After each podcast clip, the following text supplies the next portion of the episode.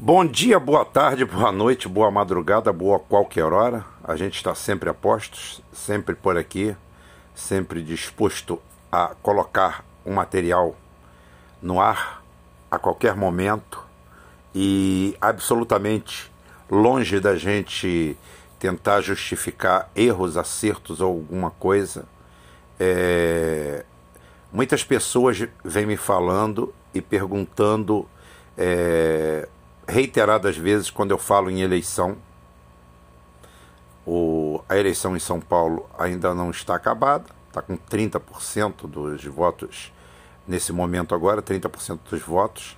É, Boulos aparece com é, imponderáveis 20%, um número esdrúxulo, absurdo, um número que não encontra confrontação no mundo real, não encontra confrontação em nenhum em nenhuma rua, em nada, em lugar algum, uma coisa estranhíssima, de alguém que teve traço para presidente da República, candidato a presidente da República há dois anos atrás, eis que Boulos aparece como um fenômeno. Engraçado que a eleição municipal de São Paulo ficou estagnada no sistema durante várias horas com 0,38% do eleitorado. 0,38%.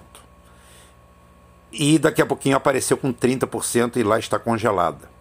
Só que ficou horas a fios, horas a fio, com, aquele, com aquela fixação. Bolos com 20% ou 25% e agora com 20%. E Márcio França com 11%, agora com 13%, e mais ou menos aquilo. Celso Russomano. Ah, Rubem, tem uma, tem uma fraude correndo a favor é, do Boulos. Não, não tem fraude nenhuma a, a, correndo a favor do Boulos, gente. Se tem fraude, está correndo a favor do Bruno Covas. O, o Boulos é o bêbado na, na, na ladeira. É quem deve ser empurrado. É quem está fácil de empurrar. No Rio de Janeiro, anacronicamente, nada funciona.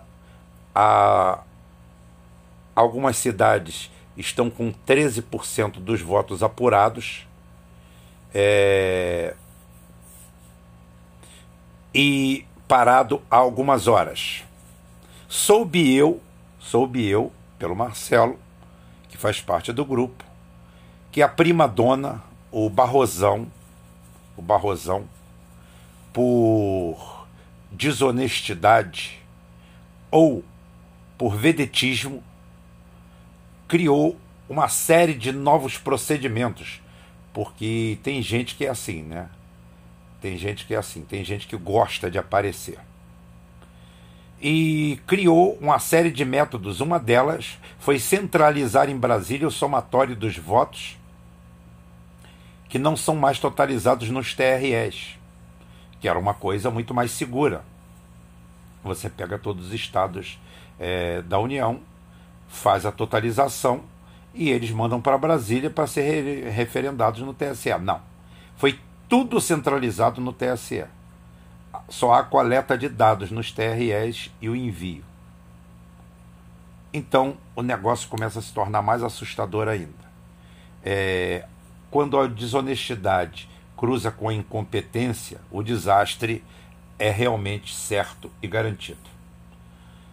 Fora que nós temos que falar um, um detalhe que eu nunca quis falar. Claro que a minha opinião pessoal, o pessoal do grupo conhece, as pessoas do grupo conhecem, quem são mais próximas a mim conhecem, todos eles.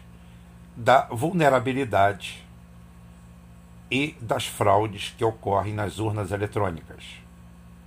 Gente, eu vou passar a vida inteira dizendo para vocês, tá? Eu vou passar a vida inteira falando para vocês que essas urnas são inseguras, que o sistema é inseguro, que nós estamos andando em ovos e que simplesmente cada um faz o que quer e acaba colocando o número que bem entende ali. Ou então, onde não há interesse, ninguém coloca nada, deixa rolar solto. Mas aonde rola interesse, as coisas andam dessa forma. É, Rubem, você está falando o quê? Bem, o Rubem está falando que uma sociedade cada vez mais hedonista, cada vez mais adoradora do bezerro de ouro, aonde o trabalho e o serviço e o que você faz e o que você produz cada vez é mais dissociado do dinheiro. Todo mundo fica te ensinando a ganhar dinheiro sem trabalhar. Invista tanto aqui e ganhe sem trabalhar. Vá para casa, bote o dinheiro para trabalhar por você. Dinheiro não trabalha por ninguém. É mentira. Aquilo é uma vigarice. Ali não tem dinheiro trabalhando por ninguém. Ali tem alguém pegando aquele dinheiro, aplicando, fazendo golpes, criando castelos de areia, aonde não há produção, aonde não há nada, e aquilo ali começa a dar dividendos de faz de conta. Uma sociedade que nasce pensa e cresce assim é uma sociedade doente. E nós temos um exemplo de uma sociedade doente, que é a nossa sociedade. Nossa sociedade é extremamente doente. Todo mundo só pensa nisso. E isso daí leva inevitavelmente à corrupção. Porque, é claro, se você está atrás do dinheiro fácil, muitas vezes o dinheiro fácil cai na sua mão, através do seu trabalho, das suas decisões, do que você faz e fica muito fácil falar assim: Fulano, Cicrano, olha só, toma o teu aqui e abre isso aí para mim. Abre aqui, faz aqui, fecha ali, ótimo. E por isso tudo se faz por dinheiro. Porque o que importa, no final das contas, é a grana. Nós estamos numa sociedade que preza por isso. Mas além da grana, existe a incompetência. A incompetência desse pavão, desse Barroso, que quer deixar o nome dele gravado a ferro e fogo e faz isso daí. Ah, são quase 11 horas da noite. Uma eleição municipal simples, que era resolvida numa apuração dentro das urnas, como era em duas horas, está totalmente parada aqui. E agora vem a, a ser uma das cerejas do bolo. Esse bolo tem mais de uma cereja. Uma das cerejas do bolo é que o TSE sofreu um ataque de hackers à tarde. Segundo eles, foi um ataque. Ninguém entrou. Será? Será que não entraram mesmo, não? Será que o que nós estamos vendo é a realidade? Não tem como. Não, há, não tem como auditar as urnas. Não tem como fazer uma auditoria nas urnas. As urnas, elas zeram. Elas cospem um papel que você tem que acreditar nele, tem que acreditar que aquilo é verdade, tem que acreditar que ninguém fez nada ali dentro e pronto. É, as urnas já passaram por várias vergonhas públicas. Tipo, elas são indevassáveis. E os hackers chegar lá, garoto é, cheio de espinha, com aparelho no dente, tá? com um braço mais grosso que o outro. Isso quando eles gostavam de fazer isso, agora nem isso fazem. Então, o cara chegar lá e em 38 segundos abrir aquela bodega toda. Ah, é 100% criptografada é segura. Mentira. Não tem nada seguro, não tem porra nenhuma. Já foram invadidas de todos os jeitos. Hacker meia boca invadem essas urnas e fazem o que querem, o que bem entendem. Fora no sistema de transmissões de dados. Ah. Qual a sugestão, Rubem?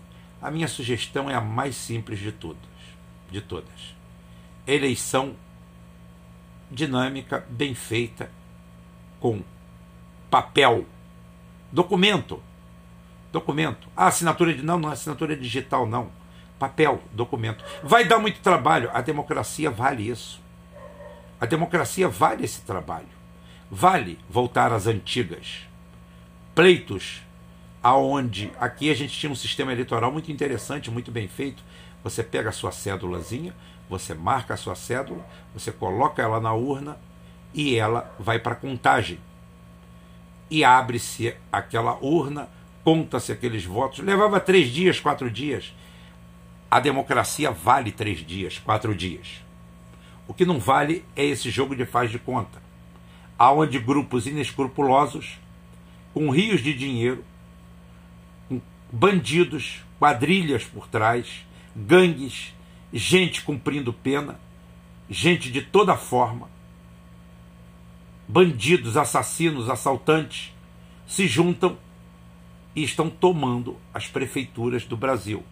Começam pelas periferias. Hoje tem um município perto da minha cidade, que eu não conheço nenhum político de lá, graças a Deus, nem quero conhecer, tá? que tudo lá é decidido na bala. É decidido na bala. Não vou dizer o nome do município para não criar constrangimento, cada um vai saber. Há 15 dias atrás, uma cabo eleitoral é, de, um, de um, um candidato lá saiu às ruas falando, tinha feito denúncia, tinha mandado prender alguns desafetos e foi assassinada na porta de casa com uma meia dúzia de tiros, ou 10 ou 12 tiros, e ficou por isso mesmo. Dias depois, nessa mesma cidade, é, cara, um cara encostou no posto de gasolina para abastecer, encostou um cara do lado e metralhou o carro dele. Era blindado, ele se safou. E por aí vai. Já está nesse nível, já está nesse nível. O bandido comum, o quadrilheiro, o miliciano, o ladrão, não é, um, não é o miliciano da história do Bolsonaro, não. Não tem nada a ver, não. É outra coisa. São grupelhos armados de bandidos que simplesmente descobriram que a política é um ótimo negócio. E para lá negociam lixo, negociam isso, negociam aquilo, OS de saúde, a porra toda. Eu não estou falando do meu município ou do município do lado, estou falando de todos. Todos eles são suscetíveis a isso, sensíveis a isso. Todos eles fazem? Não, mas alguns fazem. E vão para onde? Não sei. É... Quem compra resultado em urna eletrônica não faz igual o João Pedro, que ensina você a ficar rico na, no YouTube. Acompanha ele, vai lá, compra o cursinho dele, dá dinheiro para ele, que ele vai te ensinar a ficar rico. Tá? Ele vai te ensinar a ficar rico. Ele aprendeu a ficar rico e ele vende o curso para você. Sacanagem, ele devia te dar o curso, né? Porque afinal de contas ele aprendeu a ficar rico. Porra nenhuma, ele ganha dinheiro vendendo o curso para um otário igual a você.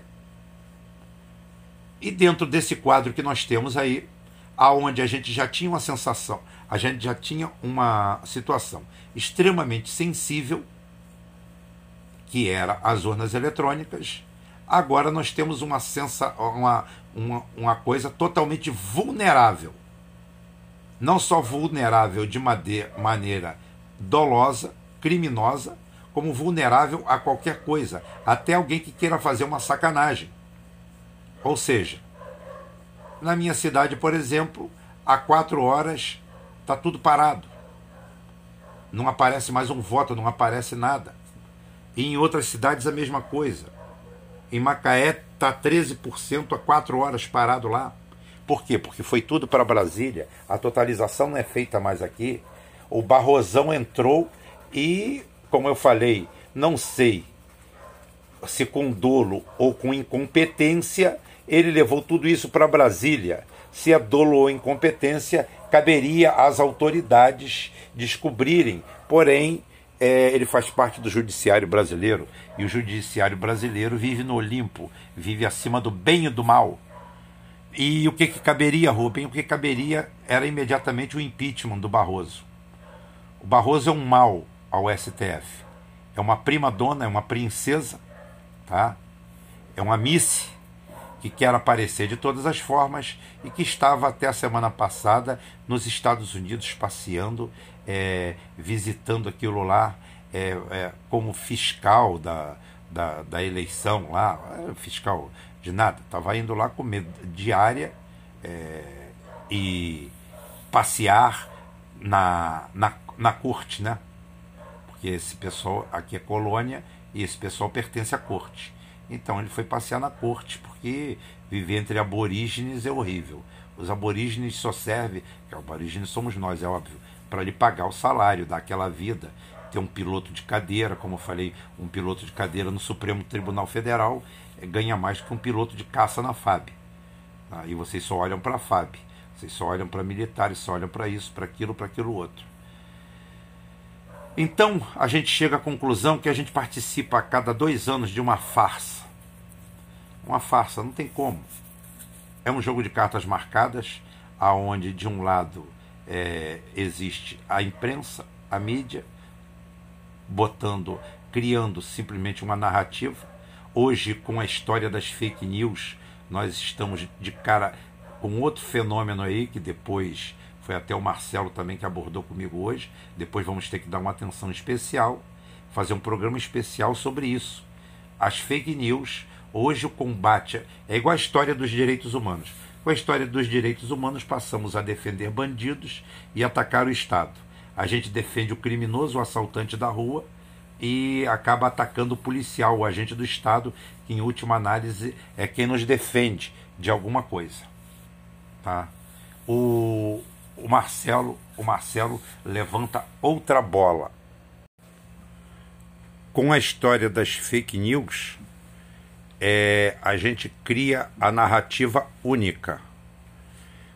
Com o belo exemplo de nós cidadãos de bens, de bens e de bem, é, para preservarmos as boas notícias, a boa prática, para que não nos entupam de mentira, nós simplesmente combateremos o antagônico. Só que o antagônico pode ser a verdade. O que, que vai acontecer? Dizem que a notícia no Brasil pertence a cinco famílias. E eu acho que no mundo não muda muito disso. São números assim tragicômicos. Então o que, que acontece? A partir do momento que esse grupo fechar uma narrativa, fechar uma narrativa, é, todo mundo que falar fora disso, como eu estou falando aqui, nós vamos ser execrados, nós vamos ser acusados de fake news e a gente já está sofrendo isso, porque criaram um fundo soberano e injetaram no YouTube aonde canais nacionalistas, canais que pregam o nacionalismo, que pregam o trabalhismo, são considerados canais nocivos, canais perigosos à democracia, tá? E qual é a melhor forma de nos combater? É transformar o que a gente fala em fake news. E como se faz isso? Com essa narrativa linda. Transformam a conversa, a narrativa em algo, um monopólio. Hoje é comum. Há alguns anos você comprava 10 jornais, lia uma notícia. Desculpe. E você via 10 maneiras diferentes de abordar o assunto. Tá? 10 maneiras diferentes de abordar o assunto. E hoje você olha aquela notícia pasteurizada. Você vai em todos os jornais, todos os veículos de comunicação, nenhuma tem um elemento novo. Ah, houve um acidente, houve um assassinato numa cidade do Rio Grande do Sul. Aí você vai no Google, você realmente, em um nanosegundo, você tem 1.500 informações sobre aquilo ali. Você lê os 1.500 sites, os 1.500 jornais, as 1.500 pontos e todos eles te dão a mesma história, a mesma coisa, os mesmos personagens. Isso daí é a ditadura da narrativa. Essa é a ditadura da narrativa. É isso que eles querem acabar com a gente. De jeito, dessa forma. E quem for contra a narrativa é inimigo, mal, perverso.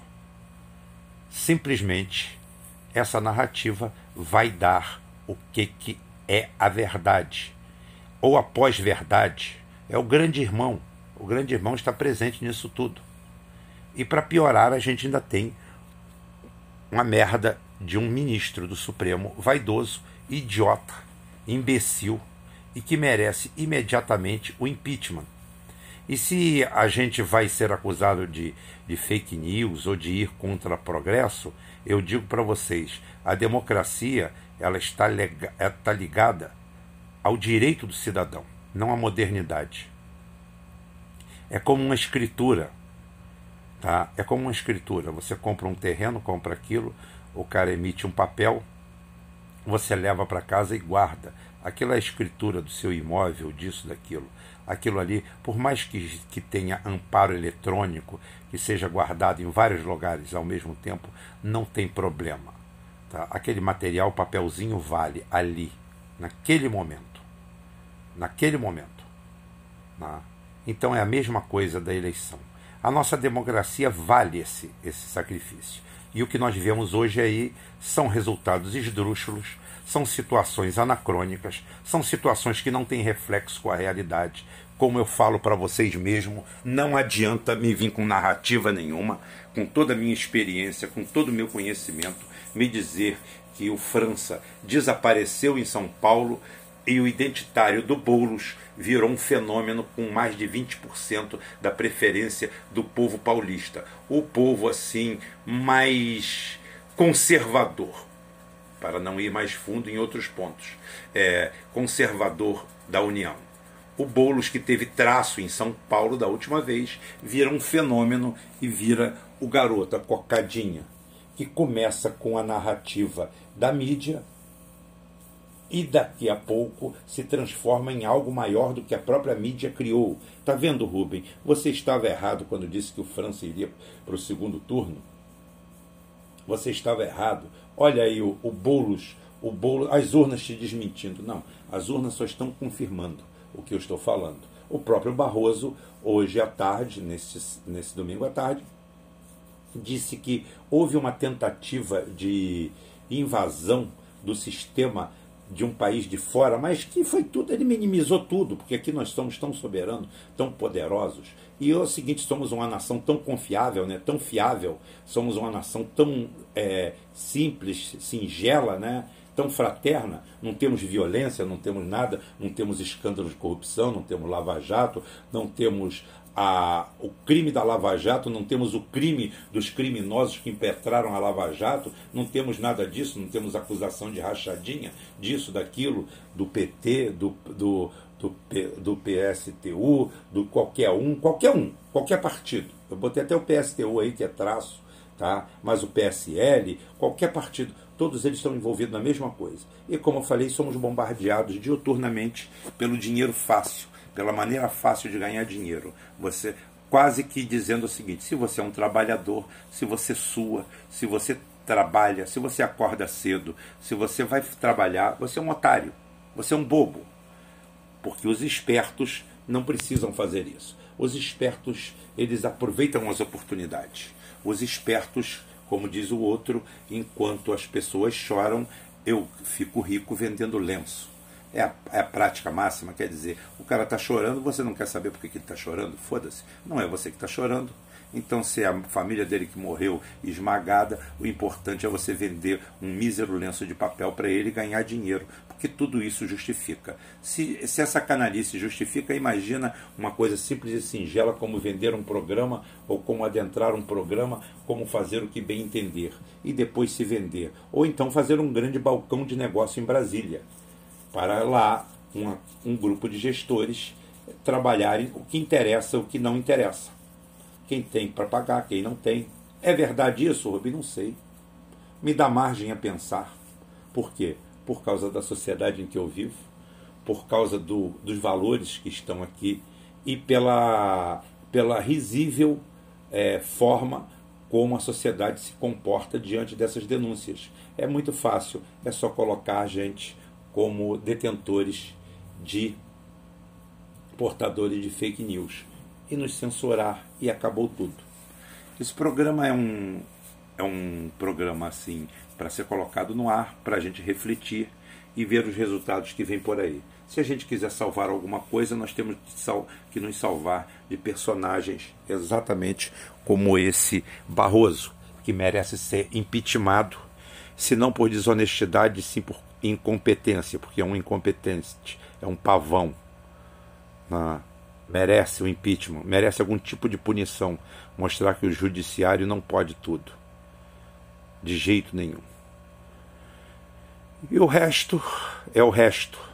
Vamos aí assistindo, porque só com urnas manuais de novo, perdendo três, quatro dias da nossa vida, muito bem empregados, nós vamos ter um sistema mais seguro sobre como, como fazer eleições.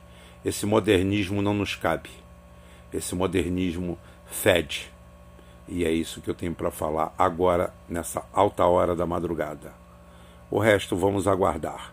Temos análise sobre tudo isso. Um abraço, um beijo e um queijo. Tamo junto. Bom dia, boa tarde, boa noite, boa madrugada, boa qualquer hora. Esse que vos fala é Rubem Gonzalez e esse é o nosso formato clássico de rádio. A conversa ao pé do rádio. Ia botar minha carinha bonita, mas não vou botar. Tá bom? Então, é, vamos daqui. É, primeiro, deixar para vocês que estou muito, muito tranquilo e calmo em relação a todas as previsões, as previsões não concluídas, porque as previsões não concluídas nos levam a outras conclusões.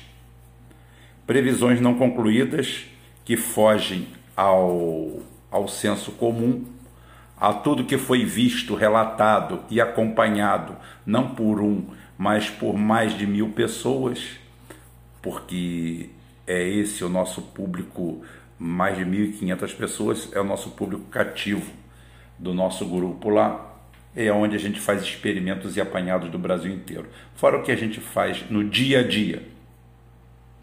Então, o que você quer dizer com isso, Rubem? Eu quero dizer para vocês que existe algo no, no céu além dos aviões de carreira. Algo no céu, algo nos ares além dos aviões de carreira. Primeiro, é, deixar para vocês, é claro que sim, um assunto que eu pouco abordei ou nada abordei aqui, que é concernente à relação, vamos dizer assim, incestuosa e fraudulenta que nós temos dentro dos nossos processos eleitorais. O que você quer dizer com isso, Rubem? Falei assim, exatamente. Urnas eletrônicas. Fraudes perfeitas, aonde não podemos contestar nada dentro delas, porque criou-se um latissenso, um senso comum de que elas são seguras, são modernas e ai de quem contestá-las. O problema é que elas não são nem seguras nem modernas. E hoje nós tivemos é, uma, um apanhado disso aí. Eu vou fazer esse apanhado passo a passo para vocês. Primeiro, para dizer que justificar que o Brasil vive de fraude em cima de fraude. Hoje, acho que não é nem no Brasil, uma, uma, uma sociedade que preza o dinheiro sem o trabalho, o dinheiro pelo rentismo, o dinheiro pelo investimento na bolsa, sem ninguém produzir nada. Como você conseguir convencer uma pessoa nessa sociedade a não vender seu trabalho, a não vender o seu serviço, a não vender aquela senha que ele tem, a não tentar burlar o sistema para ganhar dinheiro de forma fácil afinal de contas está na moda. Ganhar dinheiro com suor da testa é quase vergonhoso. E quem, quem não tem coragem de roubar ou de assaltar entra para um partido é, de esquerda da New Left e tenta arrumar uma boca de encosto, que eu chamo de corrupção passiva. Né? O processo de corrupção passiva para mim é esse: é a pessoa que acaba se tornando um desonesto, um ladrão de dinheiro oficial porque não tem nada para oferecer à sociedade. Então é muito difícil você numa sociedade hedonista dessa, aonde o dinheiro é o mote, aonde o viver bem, o se dar bem é o mote, e você vê que pessoas, equipamentos operados por seres humanos estão presentes em todas as fraudes. Rubem, você está querendo justificar alguma coisa? Você disse que o o Boulos é, não, não iria para o segundo turno e, você, e ele foi e ele está com 20% e, e blá blá blá e blá blá blá. É exatamente isso que eu quero dizer para vocês. Isso é um projeto. Vou abordar também aqui nesse programa. Esse programa aqui é cheio de serenidade. Apoiei um candidato na minha cidade, ele perdeu, gastou 300 mil reais para fazer uma campanha, lutou contra um grupo que gastou 15 milhões, eu não estou mentindo, gastou, segundo consta aqui, mais de 15 milhões, e ele não teria a mínima chance de ganhar mesmo. Mas fazer o quê? É esse o processo, É isso que se chama de democracia no Brasil. Tá? É o processo de democracia. Se estão de olho na sua cidade, vão botar dinheiro e vão sair de lá com ela. Seja pelas urnas, seja pela compra, seja pelo que for, seja pelo abuso econômico, seja por comprar veículos de comunicação, de comprar a mídia, esse grupo vai sair de lá vitorioso porque não existem regras nem normas que simplesmente coloquem eles em seu lugar. Essa é a realidade. Então é o seguinte, não tem, tem coisa além disso. E eu vou, eu botei seis tópicos aqui e eu vou falar um por um. São seis tópicos. Vão ser tópicos curtos e que vão explicar mais ou menos qual o processo que está acontecendo no Brasil nesse momento. Nessa nossa democracia, que já é fraca, já é falha, e agora, por último, nós somos obrigados a aturar esse tipo de coisa. Haja vista que hoje as eleições, a apuração eletrônica maravilhosa, fantástica, tá? super moderna, somos mais modernos que a Alemanha, que o Japão, que a China, que todo mundo junto, é, ficou quatro, cinco horas parada, foi para Brasília, voltou e apareceu tudo isso aí. Então, ao trabalho, deixa eu colocar ponto por ponto aqui para vocês. O primeiro ponto se chama Barroso.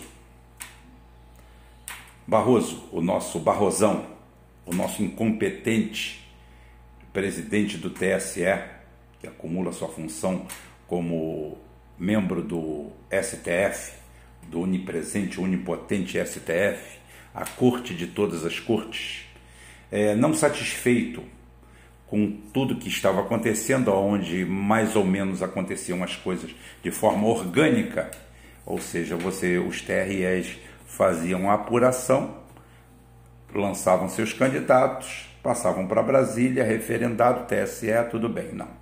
A prima dona, a, a princesa, tem que aparecer, tem que dar o tom, tem que dar o seu toque e criou um monte de meios, um monte de métodos lá. Um deles foi passar a totalização para Brasília. Não sei se por vedetismo, por desonestidade ou por querer aparecer, eis que esse cidadão transfere a totalização para o TSE. E o TSE recebe tudo isso aí de uma porrada só e tudo embola, tudo enrola lá tudo embola, tudo enrola lá, ou seja, criou mais um problema, uma curva de rio. Então, o que que qual seria a grande solução para isso aí? Bem, a primeira solução seria simplesmente é, o impeachment desse cidadão que se mostra deveras incompetente, no mínimo. Para, para não ir mais longe, vamos chamá-lo apenas de incompetente de uma pessoa que quer aparecer mais do que todo mundo e que usa o seu poder para isso. É simplesmente, realmente, uma prima dona. E esse, e esse sujeito estava nos Estados Unidos desfilando a sua fidalguia primeiro mundista e voltou para cá, já voltou com ideias da próxima vez a gente votar por aplicativo. Aí eu já começo a achar que é coincidência demais para ser só coincidência. Tá? Barroso necessita ser varrido, não só ele, mas a gente tem que começar por algum lugar. 42.195 metros é o tamanho de uma maratona. Leva-se mais de duas horas para correr em alto nível. Tá? Mas ela começa com o primeiro passo. Então é a mesma coisa. Limpar o judiciário é preciso. É, colocar maus magistrados no seu lugar é preciso mas a gente tem que começar por algum lugar.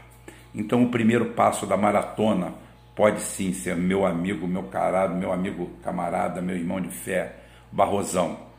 Barrosão, tu não presta para nada, tu não chegou aí por mérito, chegou indicado, tu é ligado à Globo, de tudo isso, de todo esse jeito, tá? Tu não tem credibilidade para ser ministro do STF, como diga-se passagem ali, quase ninguém tem talvez ninguém, mas quase ninguém tem, com certeza. O segundo ponto que nós temos que falar é a vulnerabilidade do sistema. e os hackers. Os hackers. Tá? Segundo consta, o próprio Luiz Roberto Barroso relatou que hoje à tarde houve uma tentativa de ataque ao sistema que abriga as informações da Justiça Eleitoral, mas que foi totalmente neutralizada. Houve de fato uma tentativa de ataque com uma quantidade de acessos maciços para tentar derrubar o sistema como um todo, afirmou o ministro. Segundo ele, mais informações sobre o ocorrido estão sendo apuradas e serão divulgadas na próxima oportunidade. A informação que tem é que foi tentativa de derrubar o sistema, mas está tudo funcionando bem. Pergunto eu para vocês: se tivesse funcionando bem, aconteceria esse atraso imenso? Se tudo tivesse tranquilamente como esse cidadão fala, é, teria acontecido isso? Não, claro que não. Claro que não. Claro que não. Os hackers atacaram, atacam, fazem o que bem entendem, porque as urnas são vulneráveis as urnas são totalmente vulneráveis e eu vou falar agora como terceiro tópico nessas urnas. Essas urnas funerárias, que é o nosso terceiro tópico, que se liga ao segundo desses hackers, o terceiro tópico são essas urnas. É, produtos eletrônicos de baixa complexidade, facilmente acessível e que já foram violadas em todas as feiras que participaram, sendo vendida como a oitava maravilha do mundo. Tá? A oitava maravilha do mundo são as urnas brasileiras. Como eu falei, onde nós somos modernos, somos os primeiros do mundo, nós nos orgulhamos que em duas horas, três horas, nós sabemos o resultado daquilo ali. E temos que acreditar nas urnas. Temos que acreditar que as pessoas que manipulam as urnas não gostam da Bovespa, que não gostam de dinheiro fácil, que são pessoas com a retidão e uma integridade moral acima da média, são quase passageiros e viajantes de Nárnia, é, desgarrado entre nós. É isso que nós temos que acreditar. Como temos que acreditar também que o judiciário é feito sobre esses exemplares maravilhosos, esses homens talhados é, por ourives e joalheiros que, graças à nossa sorte, vão dar no judiciário e, pelo visto, os que são reprovados ali cuidam das urnas eletrônicas. Então é essa a verdade que nós temos que, fa que falar. A urna eletrônica nossa não consegue comprovar o voto, porque ela depois é zerada, então o papel que saiu dali você tem que aceitar como de fé pública, como algo que deve ser aceito de qualquer forma. Agora imaginem vocês com aplicativo. Imagine, com já hackers se manifestaram dizendo que o sistema todo brasileiro do judiciário é falho, é falho, é falho, é falho. Tá. Vou falar agora num quinto elemento, num quarto elemento, num quarto elemento, que é o idiotismo político o idiotismo político que leva à fraude. Fraude explica. Fraude explica. O idiotismo político que leva à fraude está muito ligado a uma coisa, a uma ferramenta brasileira onde o cidadão médio estufa o peito e diz que não vota em ninguém. Ele se abstém. Ele não vai votar esse idiota, esse inocente útil, ele diz que não vota em ninguém porque ele simplesmente não acredita em políticos. E ele esquece que o ar que ele respira, o estacionamento que ele paga, tudo o que acontece na vida dele são decisões políticas. Tudo está ligado à política. Tudo, tudo, tudo. Os impostos, que ele paga mais, o que ele paga menos, a luz na rua dele, tá? o calçamento, a escola, tudo, tudo, tudo, tudo ligado à política. E ele se abstém. Eu vou dar um número da minha cidade, porque eu tenho eles em mãos, e falo para vocês que o prefeito da cidade eleito foi a abstenção. A abstenção contou 43 mil votos e o prefeito eleito teve 42 mil votos. É, o que, que acontece? Foi a melhor escolha esse prefeito? Não sei. O povo é que tem que saber. Povo que tem que saber. Só que uma boa parte do povo, ou um, um, um número, um quantitativo maior do que aquele que foi eleito, simplesmente não vão lá porque eles odeiam política, odeiam a bandidagem da política. E eles transformam o trabalho do político bandido, quadrilheiro, cada vez mais fácil. Cada vez mais fácil. Por quê, Rubem? Porque, ora, quanto menos pessoas forem às urnas, menor se torna o colégio eleitoral, menor se torna seu esforço para corromper o sistema. Se você compra votos, se você emite dinheiro para comprar votos, se num universo de 100 mil eleitores, metade não for, você só tem 50 mil pessoas para votar. E você vai precisar de um número X de votos. E você vai ser mais fácil para manipular, para transformar aquilo ali em negócio. Em negócio. Esse é o outro pulo do gato. Agora nós vamos para o quinto. Tudo isso ocorrido na nossa eleição agora. O quinto se chama Projeto Pessoal Brasil. Rubem, o que é isso? Projeto Pessoal Brasil é transformar o pessoal de hoje no PT de 1980. Um partido de esquerda simpático, palatável, aceito pela sociedade e que jogue sempre e perca sempre. Que jogue como nunca e perca como sempre. Esse é o projeto, esse é o projeto Pessoal Brasil. O projeto Pessoal Brasil hoje tem o seu grande ícone em São Paulo, que eu vou tratar logo a seguir. É, o pessoal se torna de uma hora para outra um fenômeno nacional. A mídia, macomunada com tudo isso, com todo esse, com essa guerra híbrida, com todo esse projeto aqui que eu enumerei até agora em um, dois, três, quatro, estou no quinto passo, tá? Que é o projeto Pessoal Brasil, aonde o pessoal inexoravelmente vai tomar o lugar do PT, vai ficar no seu lugar, vai ser um partido de esquerda, simpático, ético, moral, comunista, para ser evitado pelas pessoas de bem, mas ser respeitado como alguém que prega a verdade. Qualquer semelhança com o, com o PT de 1980 não é mera coincidência. Até o cosplay de pobre, o Boulos, parece com o Lula daquela época. Ético, moral, cheio de bom discurso, parece até um Marcelo Freixo da vida e ele sempre será escalado para perder as eleições principais, mas ter uma relevância tal que fique patente para o povo que existe uma oposição. O PT foi jogado no lixo, o PT foi apodrecido, o PCdoB idem, o, o PSB se afundou, o PDT mergulhou na própria mediocridade capitaneada pelos dois capitão, capitões, capitão de, fra, capitão de fragata e capitão de corveta, Ciro Gomes e Lupe, cada um a seu, a, cada a seu ponto, vendo quem consegue fuder mais e acabar mais com o partido de Brizola, enterrando ele em cova rasa. Hoje não representa mais trabalhismo, não representa nada. Representa apenas um, um meio de vida para algumas pessoas. Como eu falei, Projeto Brasília está sempre acima do Projeto Brasil.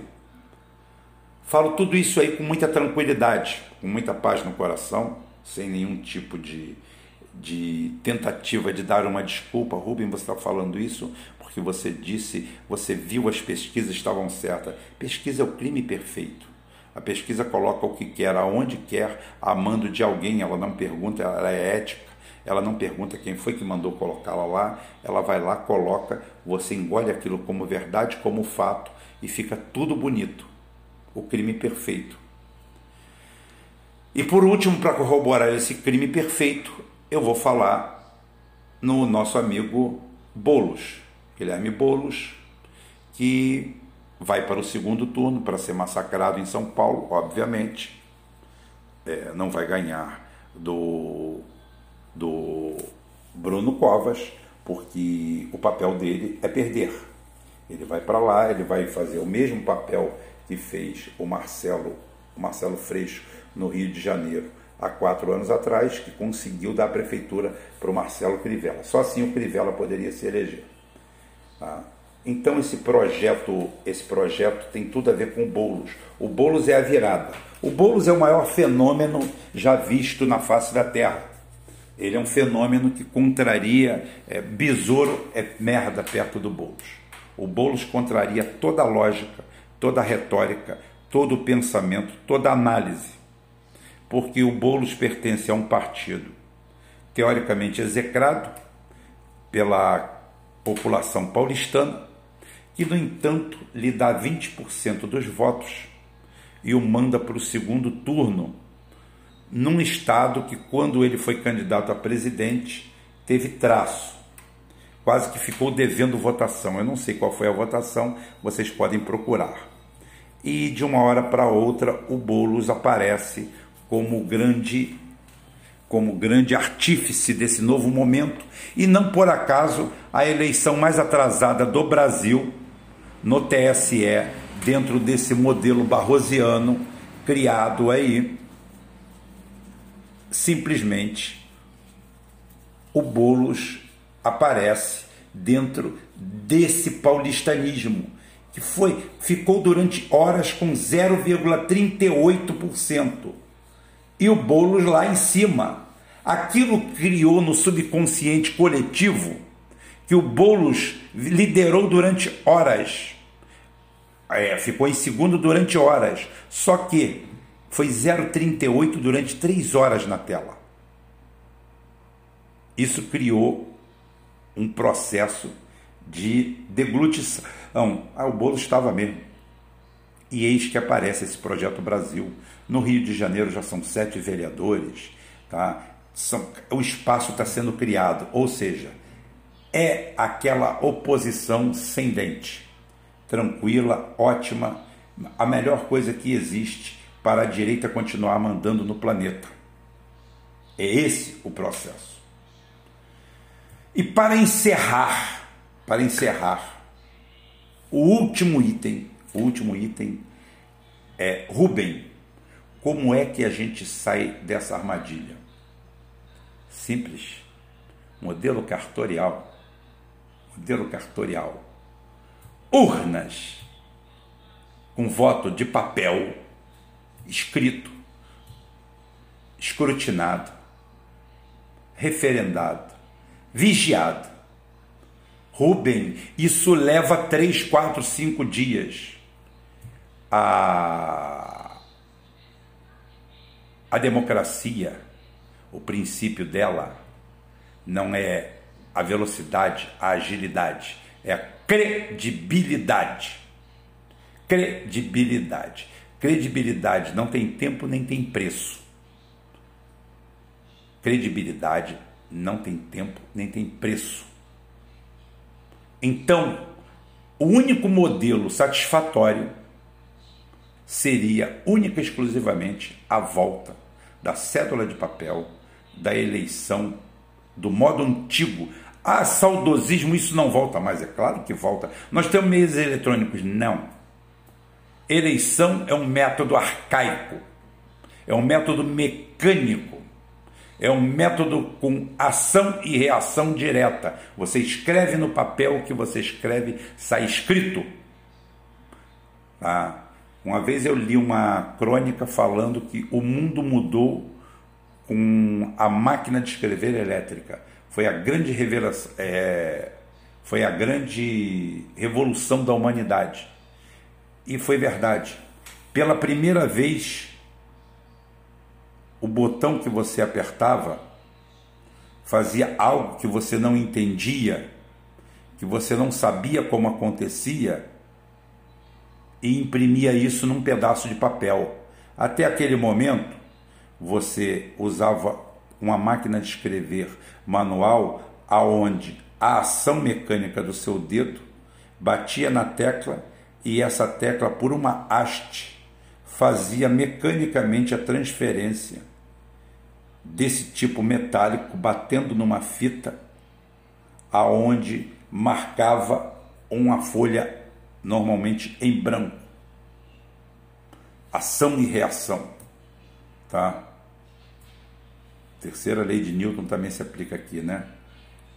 Quando você inventa a máquina elétrica pela primeira vez, você aperta o botão e algo acontece lá dentro que foge à sua compreensão, foge ao seu conhecimento e teoricamente você poderia escrever olá e a máquina escrever vá para o inferno, se programada para isso estiver. Então você depende da programação, algo que você não domina, que você não conhece. Então o efeito cartorário, cartoral, te leva a isso. Como eu quero votar, eu quero votar num pedaço de papel, num documento assinado por mim, com a minha cara, com o meu focinho, com o meu jeito, contado um a um, de maneira laboriosa, sem contagem eletrônica, sem nada, tudo manual. Por quê? Porque a democracia merece. É isso que ela merece. Com esse problema, ah, vai ter fraude? Tem, sempre tem fraude. Se tem ser humano, tem fraude. O único lugar que não existe fraude no Brasil é no judiciário. Já expliquei aqui os motivos no começo do programa. No judiciário não existe fraude, não existe nada. O nosso judiciário é tão perfeito, é tão maravilhoso, que isso daí não existe a mínima possibilidade. Então vamos ficando por aqui, gente, hoje. Alta madrugada, colocando esse vídeo no ar, muito em paz, muito tranquilo, chegando para os meus amigos e fala assim: muitas vezes perder é o grande achado. É na derrota que a gente se encontra. É na derrota que a gente aprende. Perder sempre é um péssimo negócio. Mas da derrota você tira alguma mensagem, tira algum conhecimento, dá dois passos para trás e consegue compreender o sistema. É assim que eu faço e é assim que eu vou continuar fazendo. Um abraço para todo mundo. Até amanhã. Amanhã tem Jornal Puro Sangue. Que é, é, é hoje, é hoje já. Jornal Puro Sangue às 9 horas da noite. Vamos bater é, uma conversa sobre isso mais apurada, talvez até falando desse, desse, desse programa de hoje. Então, meus amigos, um abraço, até amanhã, se Deus quiser, e Ele há de querer.